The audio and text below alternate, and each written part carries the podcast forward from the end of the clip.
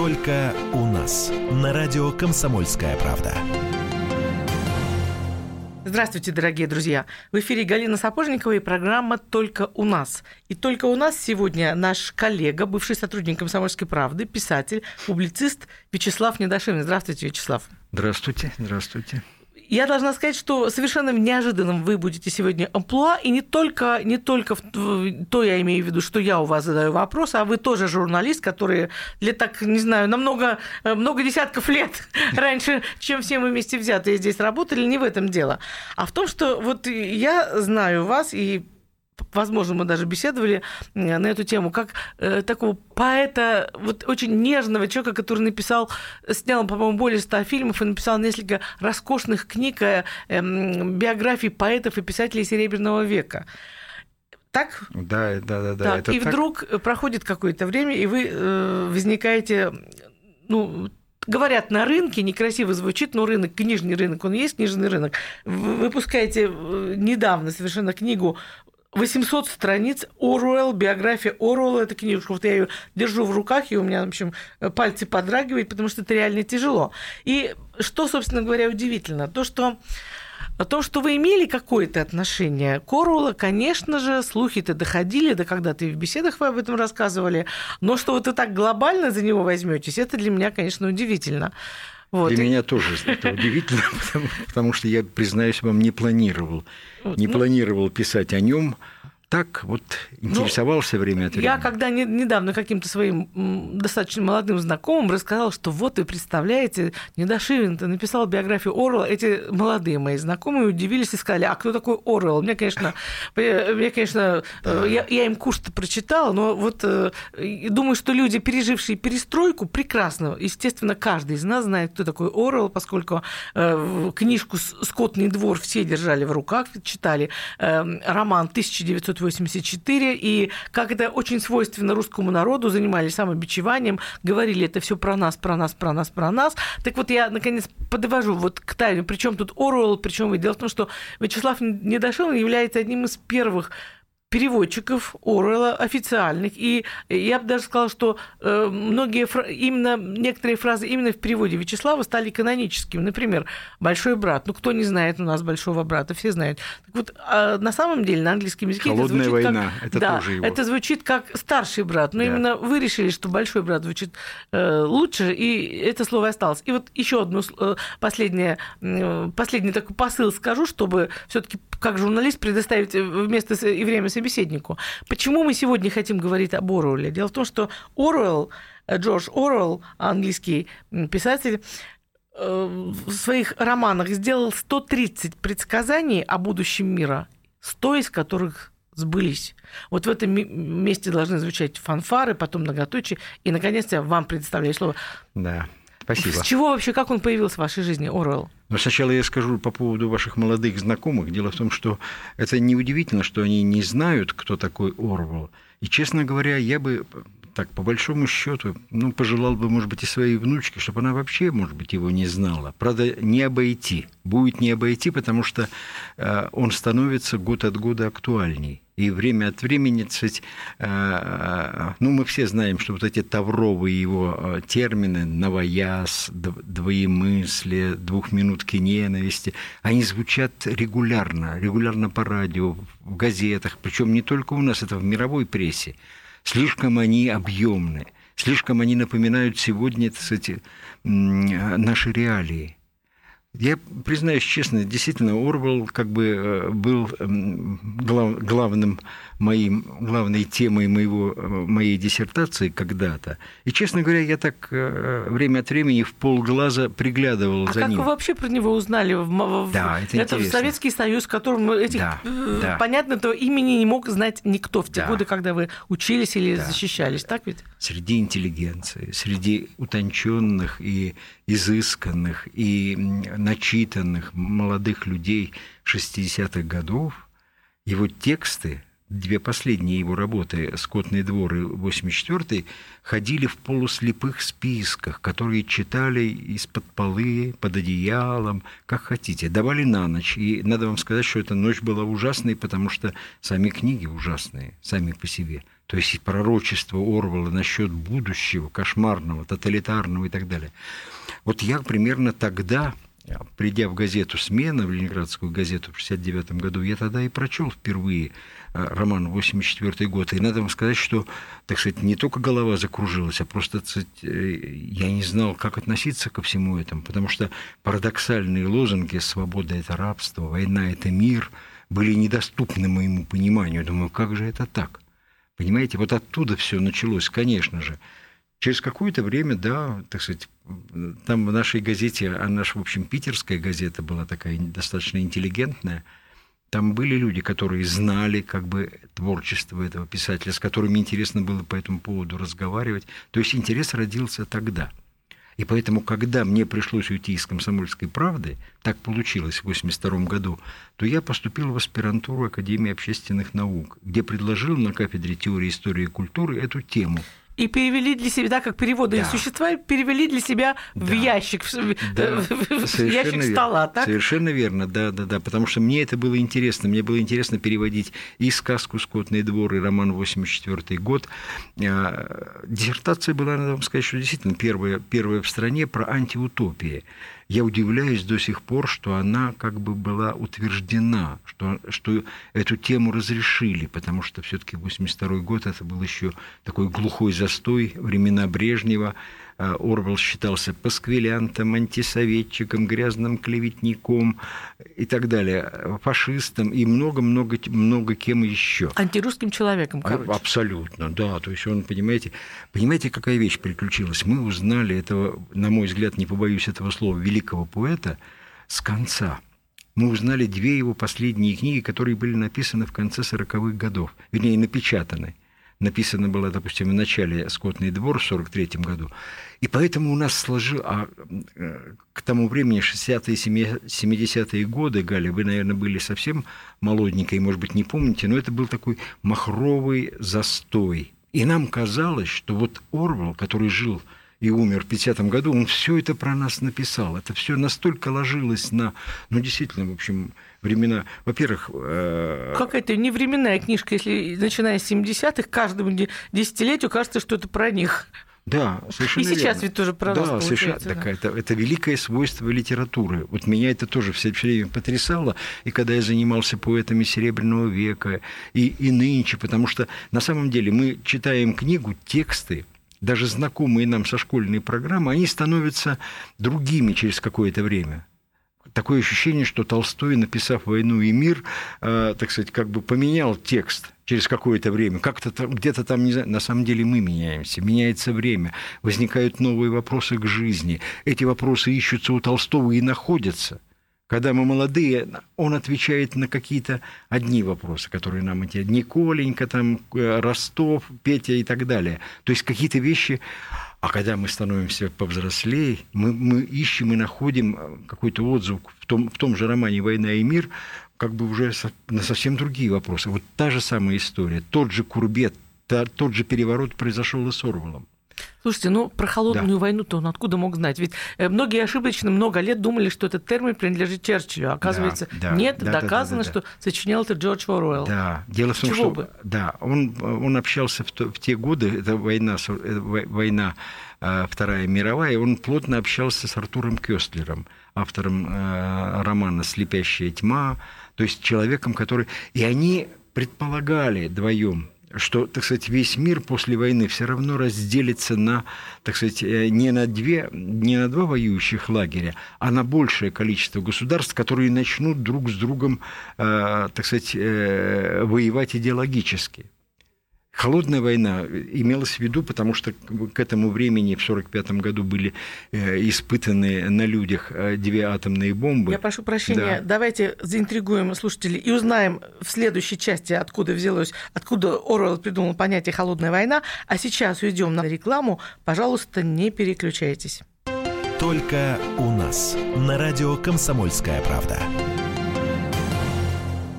Деньги – лучший подарок, а личные деньги – лучшая программа. Что происходит в экономике и как это влияет на ваш карман? Разбираем с экспертами по будням с часу дня по Москве в программе «Личные деньги». Только у нас. На радио «Комсомольская правда». Итак, друзья, мы продолжаем. Галина Сапожникова в студии. И в гостях у нас Вячеслав Недошевин, писатель, публицист, журналист, в прошлом сотрудник «Комсомольской правды», который написал книгу, биографию Джорджа Оруэлла. Э, это тот человек, кто не знает, который э, много лет назад изобрел понятие «холодная война» и много чего другого предсказал. И почти все его э, предсказания о будущем тоталитаризме который воцарится в мире, к сожалению, сбывается. Итак, продолжаем про холодную войну. Да-да-да, это зафиксировано сегодня э, Оксфордским словарем, что этот термин впервые был употреблен Джорджем Орвеллом. Он имел в виду, э, потому что воочию наблюдал изобретение и применение атомной бомбы – и он писал и рассказывал, сначала рассказывал, а потом, конечно, писал о том, что это будет невозможно в будущем мире. То есть это стало дубинкой, но дубинкой умозрительной, которая задержит э, войну горячую, потому что иначе исчезнет человечество.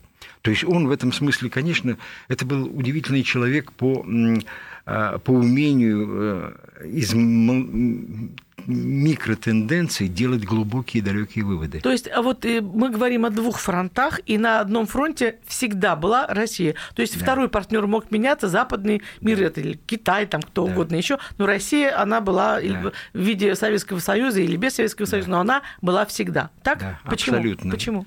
Дело в том, что мне лично, это, это очень трудный вопрос, Галя, э, сразу на него с лету не ответишь, но это традиционно длится уже три века – сменялись системы политические, э, менялось мировоззрение целых, целых, так сказать, пластов человечества. Но, тем не менее, так сложилось, что и во времена Тютчева, и э, Николая I, и во времена, так сказать, как бы э, нашей революции советской власти, и ныне, в 21 веке, по-прежнему наблюдается вот это вот противостояние. Противостояние чаще всего инспирируемое с Запада. Они не любят не любят, даже, я бы сказал, употребил бы сильнее, ненавидят. Ну, Тютчев, я не знаю, может быть, вы знали про это. Тютчев э, предлагал Николаю Первому, он писал записку, он написал записку из 60, по-моему, страниц о том, как изменить мнение о России на Западе. Он говорил о том, что надо ехать туда, в Германию, переговорить с известными журналистами, убедить их и так далее. Ощущение, что вы да. про вчерашний день говорите. Совершенно верно. А я про Герцена лучше помню в этой ситуации, да. про его его журнал «Колокол», который призывал примерно к тому же, к чему призывают нынешние либералы. А я вам скажу почему. Дело в том, что э, это тоже очень интересный вопрос, и Орвал тоже касался его в своей э, отличной статье «Заметки о национализме». Дело в том, что э, общество в России, если говорить серьезно, сказать, как бы об обществе думающем, об обществе, ну, скажем так, интеллектуальном, оно всегда делилось на две большие довольно группы – славянофилы и западники. Западники, Герцен был явным западником и так далее. Они, они считали, что, в принципе, нужно, так сказать, быстрее развиваться. Надо, так сказать, равняться на Запад. Ну, помните, там, Чадаев, это мы все проходили в школе, понимаете? И в то же время были, так сказать, э, ну, скажем так, русофилы, э, славянофилы, которые, ну, много, от Хомякова и, и позже, которые отстаивали, наоборот, русскую самоценность, идентичность и так далее. Я лично думаю для себя, понимаете, что, в принципе, понимаете, вот э, у термина культуры есть 200 определений – культура политики, культура экономики, культура, там, я не знаю, еды, чего хотите, понимаете, 200 определений. Вот мы лично, на мой личный взгляд, понимаете, мы, конечно, в какой-то степени в культуре отстаем от Запада. Это не наша вина. Это вина, кстати, исторических всевозможных катаклизмов и прошлого. Но смотрите, в 1961 году мы освободились от рабства, от крепостничества. И в 1961 году в Германии было введено всеобщее начальное обязательное образование. Разница есть? А в Лондоне была, была открыта первая станция ну, мы, Я бы сказала, мы не в культуре отстаем, не в современном э, э, состоянии нет. культуры. Мы исторически просто вот немножко притормозили. Нет, дело в том, что, ну, понимаете, когда мы произносим слово «культура», мы сразу же думаем про балет, литературу и так далее. Здесь мы во многом впереди и были впереди очень часто. Я говорю про культуру в широком смысле слова. Понимаете, это, сказать, как бы в, объемах всей страны. Можно я вас все-таки поближе к нашей теме Можно, верну? Да. Вот э, Оруэлл и Россия, что его связывало, кроме романа? Ну, подумаешь, роман «Увлечение русской женщины», э, через это многие прошли, сложно нами не увлечься было. Да.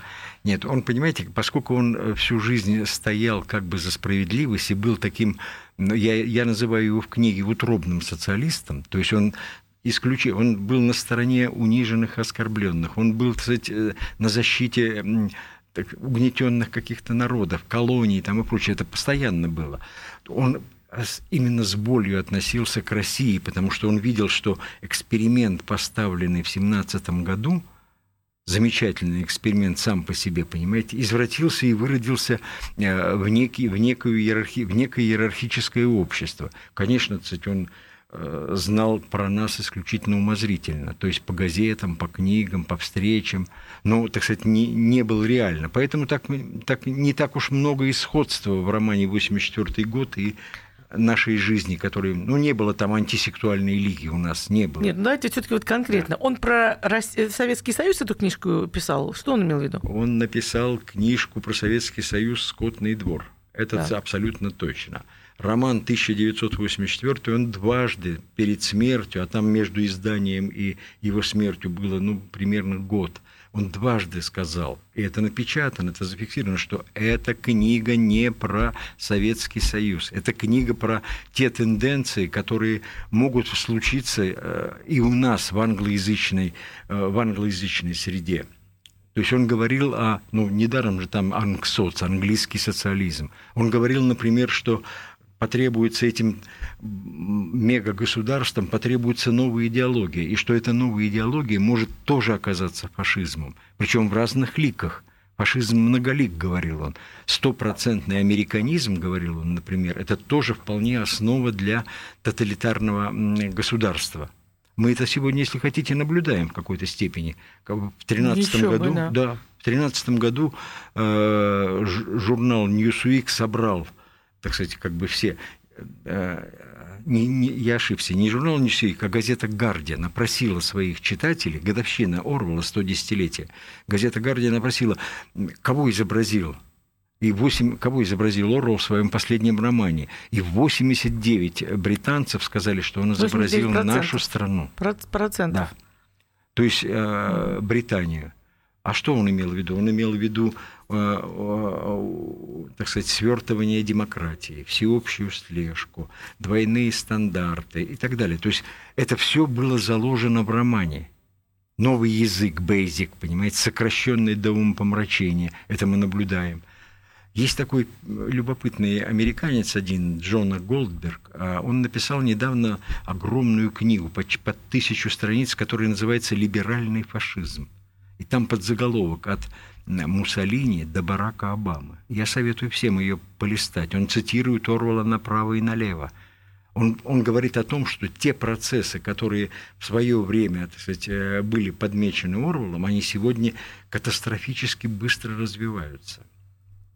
Понимаете, Галя, вот есть такое условное выражение «цель оправдывает средства». Да? Ну да, известное, да. да так вот, мне лично кажется, что иногда те средства, которые применяются к стремлению к цели, извращают и саму цель.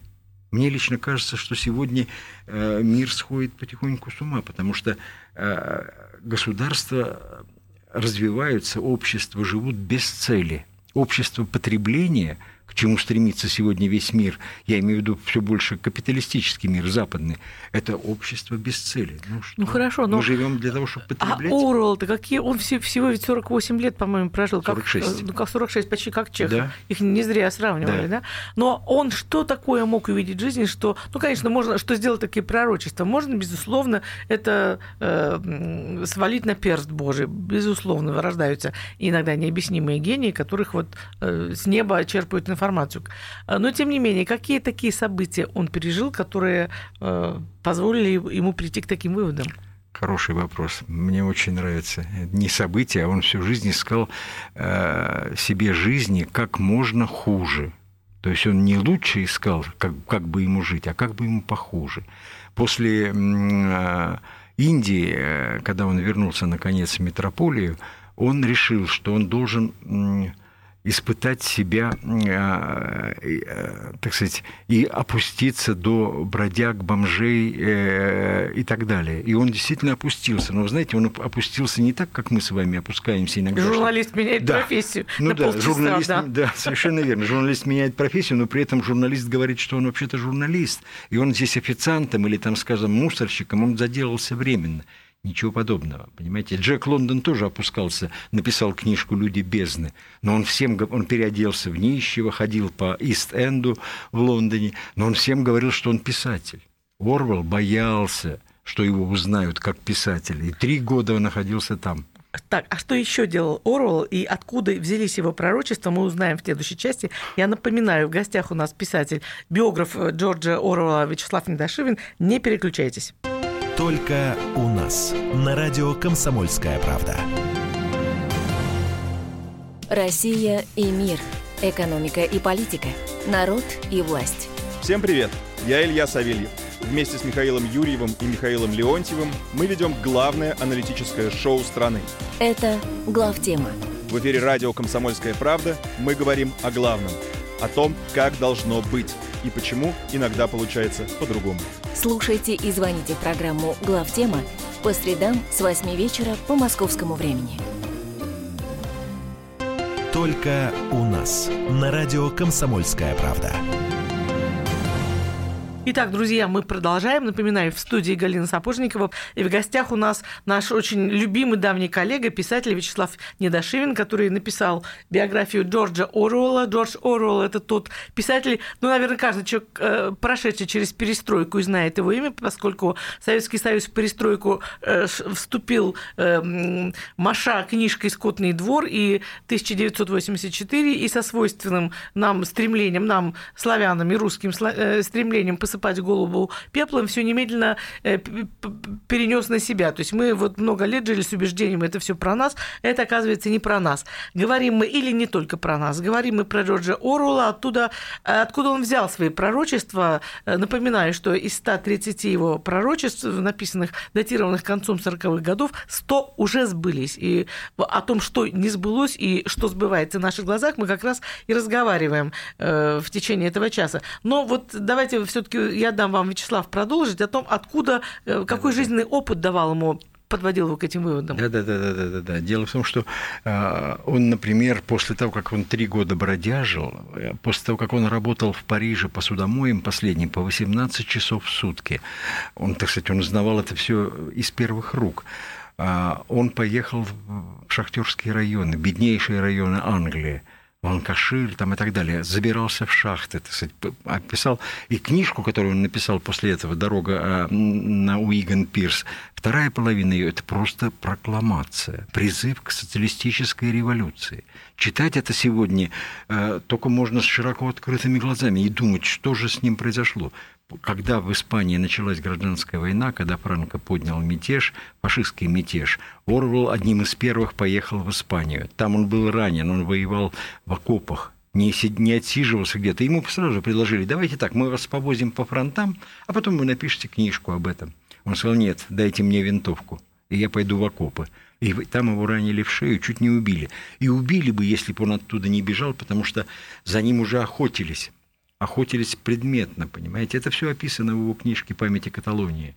У него много было таких вещей, когда, кстати, вот он, так сказать, сознательно ставил себя а, в ужасное, я бы даже сказал, катастрофическое положение без денег, без каких-то, так сказать, без жилья, без каких-то, так сказать, удобств и прочее, прочее, прочее. Это был человек, который хотел быть похожим на всех, на всех людей – и в этом, как сказала моя собеседница однажды, в этом была его высшая интеллигентность. Что касается его пророчеств, вы понимаете, вот ту, ту цифру, которую вы приводите, 100, 137 и, и 100 сбылось, эту, это все подсчитал некий Гудман, в журнале «Футурист». И это было все довольно давно. Это было в 1984 году, когда... Когда, когда все должно было да, сбыться. Да, так, да, да, да, да, да. На самом деле, конечно, он имел в виду все до мельчайших подробностей. Появление телевизоров, появление вертолетов, появление... То есть там очень много вот таких. Но это все не, не самое существенное. Самое существенное его пророчества сбываются, к несчастью, сегодня. Вот давайте побольше конкретики. Да, это да, пока давайте. все теория. Я, давайте. Я, я, кстати, Например? не против, потому что да и сколько угодно, потому что я их насчитал, ну, наверное, ну, штук 10, понимаете? Если можно это назвать Я штуками. сгибаю пальчики. Да.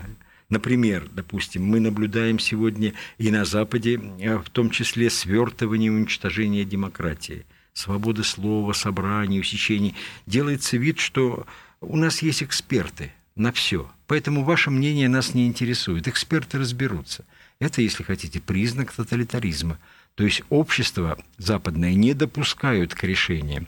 Дальше. Ну, мы тут, наверное, соревнуемся. Тут непонятно, э, в кого, до сих пор, э, кто имеется, мы можем и на нашем обществе делать такие выводы, э, наблюдать, и за Западом, безусловно. Вот, дело в том, что происходит некая, как мне лично кажется, некая диффузия, понимаете? Мы, так сказать, в какой-то степени, ну, раньше это называлось таким замечательным термином конвергенция. Помните, да? Социализм, там, там, капитализм, конвергенция и прочее. Сегодня это очень углубляются, эти процессы. Дальше. Власть могущественных корпораций. Орвел, Орвел жил, когда существовали олигархи, но он очень боялся олигархического коллективизма. Мы сегодня это наблюдаем, понимаете, когда олигархи объединяются, понимаете, они управляют миром в какой-то степени. Они, если хотите, большой брат сегодня – я когда-то был в Америке, может быть, это вам интересно, в 1975 году в составе делегации а, молодых журналистов страны, и нас водили там по всяким разным э, очень важным местам, в том числе привели в журнал «Тайм». И вот э, редактор журнала «Тайм», женщина очень милая, долго нам рассказывала, а нас 16 журналистов из России, молодых, э, в общем, достаточно задиристых. Она рассказывает, как все хорошо у них там, а я с дур наивный, еще молодой, говорю, а скажите, вот если, если бы я написал э, материал, который против мнения хозяина журнала «Тайм», вы бы его опубликовали? Она сделала вид, что она не заметила этого вопроса. Я второй раз опять не заметил. Я третий, наконец. Она говорит, хорошо, я специально для славы отвечаю. Нет, этот материал мы бы не напечатали. То есть, понимаете, есть есть, э, существовала цензура государства, но есть еще цензура хозяина цензура капиталиста, цензура, так сказать, владельца. И я еще не знаю, что хуже. Потому что ты, э, он Орвел правильно сказал, у него была когда-то такая фраза, что всякий писатель, это дословная цитата, который становится под партийные знамена, рано или поздно оказывается перед выбором либо подчиниться, либо заткнуться. И вот это, это для нас, пишущих людей, это очень существенная, э, существенная цитата, на мой взгляд – Значит, э, это к вопросу о международных корпорациях. Дальше. Поиск и навязывание внешних врагов. О, это мы можем рассказать ну, Да, я думаю, что, может быть, вы даже больше расскажете, чем я, потому что это действительно, то есть, ну, поскольку вы на пике как бы э, работы, э, борьбы там с какими-то там, я не знаю, а, ложными посылами. Нет, ну как так. у нас сейчас главный враг международный терроризм, которого нам навязывала да, Америка. Да. Э, это под этим знаменем у нас прошли десятые годы. Ну и теперь главный враг Россия, да. как известно, да, да с чем да, живем. Да. Более того, чуть ли не рассадник получаемся терроризма. Но вот это для, для государства Орвел это заметил. Он, он написал в романе, если помните, что э, э, все три державы Истазия, Вастазия и так далее, они, Океания, они э, как бы делают вид, что они воюют. Время от времени взрывают на своей территории свои же собственные снаряды, э, имитируя войну только для того, чтобы держать в подчинении, так сказать, как бы... Э, ну, это, по-моему, народ. к восточному соседу, нет, а? к западному, к нашему ближайшему западному соседу Украине больше относится да, к Не только, да. да, да, да. Ну, я считаю, что все конфликты, допустим, там и Ближний Восток, и какие-то там, ну, вот чуть не, не, не случившийся конфликт э, с Северной Кореей и Америки. Это примерно, вот, примерно тот же самый вариант. Дальше, значит, э, искажение реальности – ну, вот это вот исчезновение истины в любой сфере. Скажем, а, Орвел считал, что истина, он очень боялся этого, и это есть в романе, он боялся, что истина перестанет вообще кого-либо интересовать.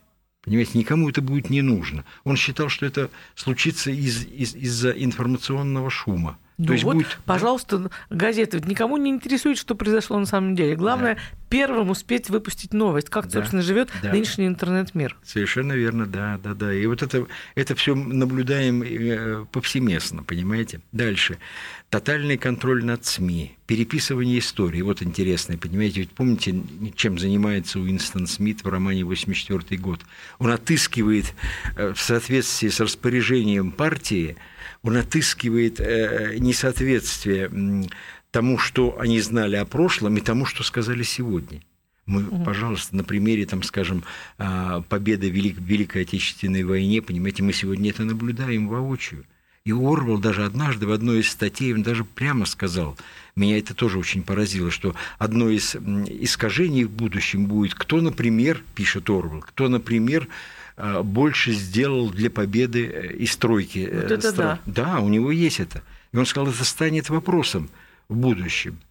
Потому что реально истина никого не будет интересовать. Попытаются захватить, пере- перетащить на свою сторону, сказать, что мы победители. Но сегодня это один к одному, правда ведь?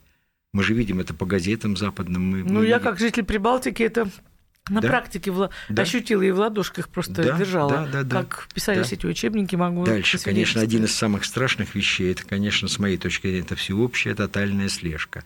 Мы э, не видим за собой хвостов э, э, мужчин в Ну, габардиновых почему плащах. же не видеть? Я-то вот, например, видела за А, свою жизнь ну, неоднократно. Мне не приходилось, признаюсь Ну, не здесь, честно. не здесь, не в этой стране, Но слежка, да, но слежка, она не только, так сказать, как бы такая визуальная, я, я иду за тобой или я еду за твоей машиной. Слежка через ин- интернет, слежка через какие-то специальные аппараты, слежка через телефоны мобильные и так далее. То есть мы давно уже как на ладони. Понимаете? И это ощущает в том числе и, так сказать, западное, э, да, может быть, даже в большей степени западное общество. Потому что я повторяю, что когда, так сказать, Гардиан спросили, они говорят, вот одна из, одна из причин, говорили они, это как раз тотальная слежка. Мы, мы так сказать, ничего не можем, у нас все наши счета, родня и так далее, все давно в компьютерах. Другое дело, как этим воспользуется власть или те, по крайней мере, кто а, олицетворяет эту Ну, власть. скажите, как можно ли пребывать в такой тепленькой иллюзии, что э, я же не нарушаю законов, пусть про меня все все знают, мне-то чего? Это хорошая Скажет мысль, так, э, обыватель да, какой-нибудь, Да, да, ну. любой так считает. Но дело в том, что э, это все хорошо до тех пор, пока ты не становишься частичкой массива а, в аналитическом центре, понимаете? Потому что по, по, по вашим лайкам, по вашим, так сказать, как бы одобрямс, которые звучат в Фейсбуке, допустим, понимаете, очень легко составить мнение, каких политических взглядов вы придерживаетесь, на чьей стороне вы окажетесь в том или ином конфликте, кого вы осуждаете и кого А поддерживаете. может, у меня пальчик случайно соскочил? Пальчик случайно соскочил и Так это- лайкнул. Это один раз. А, а когда это имеются большие массивы, я, например, с удивлением прочел, что в Америке есть целые огромные ангары на многих гектарах, которые хранят памяти миллиарды записанных, записанных разговоров, сведений и так далее. Кажется, что это глупо, что это никогда не пригодится. Но это глупо до тех пор, пока не, не изобретены или э, не, не применены, скажем, законы э, большой статистики. Что, куда и как. Ну, Понимаете? кроме того, заряженное ружье, как известно, может Да, выстрелить. Да, да, если оно есть висит, да, компромат, да. он может дождаться Да, своей, совершенно своей очереди. Это конкретно про каждого. А меня больше всего пугает, конечно, э, огромные массивы и стоящие за этим народы. Просто народы, понимаете? Дальше, если хотите, вот это вот двоемыслие, которое было... так- О двоемыслии и двойных стандартах мы поговорим в следующей части нашей интереснейшей беседы. Напоминаю, э, в студии Галина Сапожникова в гостях у нас и только у нас э, писатель и журналист наш коллега Вячеслав Недошивин, и говорим мы о пророчествах Джорджа Оруэлла. Только у нас. На радио «Комсомольская правда». Проблемы, которые вас волнуют. Авторы, которым вы доверяете. По сути дела, на радио «Комсомольская правда». Николай Стариков. По вторникам с 7 вечера по московскому времени. Только у нас. На радио «Комсомольская правда». Итак, друзья, мы продолжаем, вернее, уже заканчиваем нашу интереснейшую беседу с коллегой, журналистом, публицистом, писателем Вячеславом Недошивиным, который написал толстенную книгу «Оруэлл. Биогра... Неприступная душа», то есть исследовал все, все струны его души, а чем они нам интересны, чем они всем интересны, тем, что это тот писатель, который аж в конце 40-х годов сделал точные предсказания о будущем демократии, и, к сожалению, около 100 из них, из 137 сделанных э, пророчеств, они уже сбылись, и причем таки сбылись со знаком минус. То есть они не улучшили мир совершенно точно. Но я немножечко вас перебила, мы не успели в конце предыдущей части э, перечислить все эти пророчества и говорили о двоемыслии. Я правильно понимаю, что под двоемыслием он имел в виду двойные стандарты, с которыми э, мы, в частности, россияне, сталкиваемся ну, последние лет 20 ну, точно? не совсем так, потому что двоемыслие – это умение держать в мозгу, если следовать точно роману, умение держать в мозгу два прямо противоположных мнения по одному и тому же вопросу. И в зависимости от ситуации принимать либо одну сторону, либо прямо противоположную, исключающую. И, и свято верить в это. Что и делает Совет Европы. Прекрасно. Да, Прекрасно да. вкладывается в схему. Ну, может да. быть. Я, я не, так, не так внимательно слежу за Советом Европы, но, скорее всего, не сомневаюсь, что это возможно. То есть одновременно держать. Но двойные стандарты, это ведь тоже, так сказать, относится к этому же в какой-то степени, понимаете? То есть э, называть э, мир войной, ну, не знаю, вас, может быть, не удивит, но меня в свое время резануло, что военно-воздушные силы Америки имеют девиз э, «Мир – наша профессия». Ну, разве это не лозунг Орвала, один из лозунгов «Война – это мир»? Мир – наша профессия, понимаете? То есть бомбить, нести мир – Примеров можно было бы привести страшно много, так сказать, я имею в виду о двойных стандартах, потому что это сегодня одно из самых, может, быть, самых актуальных для э, мировой политики терминов.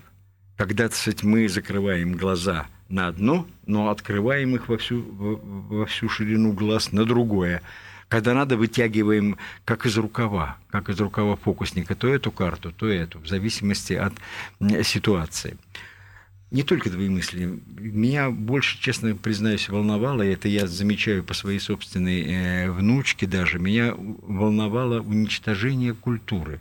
Орвел говорил, что э, она будет скукоживаться, и она будет заменяться всевозможными, э, так сказать, как бы паллиативными такими э, искусствами, которые, так сказать, будут Э, питать э, людей и э, одновременно, так сказать, их опускать. Нет, ну что, у нас мы... писатели не рождаются, рождаются, балет существует, Нет. кино, опера, все есть. Он говорил, что человечество придет к тому, что в конечном итоге механически будет автоматически, механически будут производиться мультфильмы, фильмы, писаться литература в какой-то степени для потребу. Простые детективы. Там существует в мировой литературе 24 сюжета, понимаете? Запусти их в компьютер, и компьютер выдаст тебе тот или иной текст. Неважно, что он не будет далек от литературы. Понимаешь, вот все это, ну, например, там, меня потрясает, там, скажем, уничтожение языка все эти вау бесконечные, которые одновременно... Вау. Да, вау обозначает да, и вау может обозначать нет.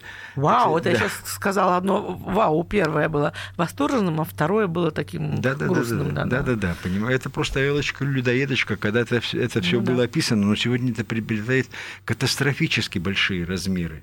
Про книгу говорят много букв. Я не хочу читать ее. Там слишком много букв. Ну, вот в вашей очень много букв. Да. 800 страниц, это ну, правда. Но я начала читать, это реально интересно, да. да. Ну, Особенно, спасибо. и меня, конечно, потрясло, что... Э, и мне, я, мне даже показалось, что это несколько такая натяжка, но вы мне потом объяснили, что это это так и было. Дело в том, что, дорогие товарищи радиослушатели, как вы думаете, какое первое слово сказал годовалый мальчик Джордж Оруэлл, откуда-то там свалившись с лестницы или выпав из окна?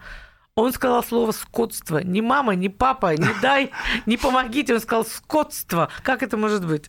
Да, это очень интересно. Сегодня даже, эм, так сказать, ученые собираются в Англии э, и обсуждают сам термин этот, потому что это потом возникло и в скотном дворе, и просто на самом деле его родители, он подслушал это у них. И так получилось, что это было первым его словом. Довольно любопытно вообще. У него страшно много любопытных каких-то вещей, но вот, так сказать, вот эти вот э, заколдованные круги меня его, так сказать, волнуют по-прежнему. Я даже не знаю, что с этим делать, потому что, может быть, еще одну книжку писать по этому поводу, касающуюся как раз мировой политики, потому что он, например, не знал, что делать. Э, что сначала должно быть, совершенствование человека или совершенствование общества – это действительно из этого не выйдешь. Без совершенного общества не будет совершенен человек, но без совершенного человека не будет и совершенного. Ну, это вы уже философом О, да. станете. А да. он, кстати, его философы всерьез относят, так сказать, как бы к писателям-философам. Угу. Натурально. Ну, кстати, пока не забыла. А да. вот шведский синдром тоже Ой, шведский синдром. Ну, помните, чем заканчивается роман «84 год»? Уинстон Смит любит своего палача. Понимаете? О чем это говорит? Мы, понимаете, в свое время Чаликова мне сказала, что э, она один из крупнейших наших исследователей Орвала, она сказала, что э, человека всегда можно сломать. И если вокруг человека не остается никого, кроме его мучителя, палача, то он будет любить этого мучителя, потому что ему надо любить это, так сказать, это неизбывное качество человека. Пожалуйста, это чисто шведский, ну, да, синдром стокгольмский заложника, синдром. да, да, это известное Когда дело. террористов любят и, и, так сказать, как бы к ним, более того, их же пытаются защищать. Скажите, а что-то, может, не забылось, чего нам дальше ждать? Это я с, ужасом нет, нет, дело в том, что, дело в том, что, да нет, ну, конечно, ну, какие-то вещи, ну, я не знаю, э, если помните, там были, допустим, там была такая так называемая антисексуальная лига – молодежная антисексуальная лига. Нет, ну это как раз сбылось уже. Так да? это нет, не сбылось, потому что на самом деле у нас наоборот, понимаете, так сказать, э, полностью раскрепощены люди в отношении к вопросам секса, брака, Нет, морали. Ну, сведение в некоторых в западном в западных странах сведение все к одному полу и отсутствие в свидетельствах о рождении младенцев понятия мамы да, и папа это да. Родитель в точности соответствует да, ради да, теории, да. Нет, но ну, у него палач главный говорит, если помните, мы уничтожим оргазм, наши биологи работают над этим. Но если хотите, Галя, это не сбылось. Ну да, да, да это радует. Да. Хотя, конечно, так сказать, э, э, э, эти маленькие братцы залезают и в эту область и пытаются сделать все, что только могут, понимаете, потому что на самом деле семья это ячейка, на которой кстати, как бы держатся, как, держатся какие-то базовые, а, базовые принципы существования человечества. И это надо разрушить это разрушается, с моей точки зрения, достаточно планомерно. Но дальше ты что будет? Давайте вы уже теперь э, держите слово за своего героя. Давайте вы теперь, пожалуйста, пророчите нам, Галя, куда него, катится мир дальше и Галя, что мы получим на выходе. Последнее его, так сказать, как бы почти завещание было сказано, что я не говорю, что это все случится.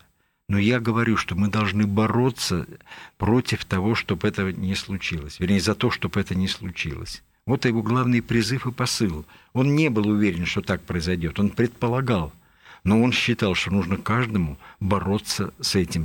Имеется в виду, конечно, тоталитаризм самых широких.